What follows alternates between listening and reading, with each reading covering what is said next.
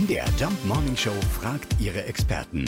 Fakt oder Fake? Ja, bei den Dreharbeiten zu drei Haselnüsse für Aschenbrödel soll es die ganze Zeit gestunken haben.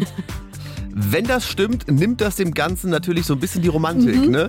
Äh, Margita Hensel ist die Kuratorin der Aschenbrödel-Ausstellung im Schloss Moritzburg. Es hat tatsächlich in Moritzburg nach Fischmehl gestunken. Und zwar hatte der Václav Wolicek, der Regisseur, erstmal Kunstschnee aus Tschechien mitgebracht, weil in, in Moritzburg kein Schnee lag zu dieser Zeit. Es war sehr kalt, aber ohne Schnee. Und er wollte unbedingt eine Schneeaufnahme haben und hat also Styropor verstreut, was den Museumsdirektor mächtig verärgert hat, weil man kriegt das aus der Wiese nicht mehr raus. Und so griff man dann zu Fischmehl, was schon gedacht war für die Fütterung der Fische im Schlossteich, was auch weißlich aussieht, aber eben dann furchtbar stank.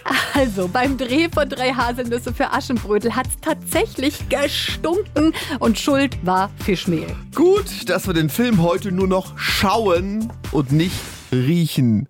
Sehr schön. Sehr schön, wunderschön. Fakt oder Fake? Jeden Morgen in der MDR Jump Morning Show. Mit Sarah von Neuburg und Lars Christian Karde. Und jederzeit in der ARD Audiothek.